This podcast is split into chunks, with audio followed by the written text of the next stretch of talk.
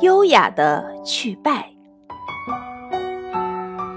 一九九零年八月十五日的晚上，澳大利亚国立艺术戏剧学院的演出大厅正在进行一场紧张激烈的选拔赛。最后胜出的三名同学将有机会被保送到澳大利亚戏剧学院，一所培养影视明星的高等学府。由于输者将直接被淘汰出局，因此现场的气氛剑拔弩张。第七个上台表演的是一位小姑娘，或许是有些怯场，她原本背好的台词念得结结巴巴，台下的观众嘘声四起，评委们也摇头叹息。于是这样，小姑娘就愈紧张。结果他没有完成演出，就退出了比赛，被无情的淘汰出局。按照比赛规定，所有比赛选手无论输赢，均要在比赛结束后上台谢幕。但是很多选手看过成绩之后，认为自己进不了前三名，所以当比赛即将结束的时候，那些被淘汰的选手都选择了离场。小姑娘却没走，她坐在观众席上，先是用纸巾擦了擦汗脸上的汗水，然后又将自己有些散乱的头发重新梳理了一遍，这样看起来她精神了很多。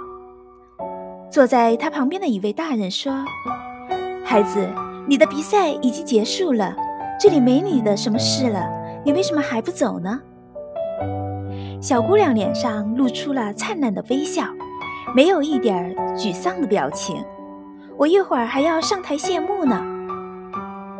大人说：“刚才那么多观众虚你，还有那些评委一个个冷若冰霜，你不必感谢他们。”小姑娘认真的回答：“我不是那样想的，我表演不好，只怪我准备不足，上台紧张。”况且不是所有观众都不友好的，我就看见有人给我鼓掌呢，还有几位评委冲我笑了呢，所以我对他们必须表示我的谢意呀。这时比赛已经结束，小姑娘的成绩排在最后一名。当主持人宣布比赛结果后，小姑娘第一个走上舞台，带着甜蜜的微笑，冲台下的观众和评委深深地鞠了一躬。她虽然失败了，但她的笑容与优雅，深深地打动了在场的每一位人。十年之后，这个小姑娘已成长为澳大利亚最炙手可热的饮品女王。她的名字叫凯特。布兰切特在谈到如何面对失败时，他曾经不止一次的这样说道：“如果你预感到即将失败，那就优雅的去败。”在人的一生中，每个人都不可能时时得意、事事成功，失败、失误的事情时有发生。所不同的是。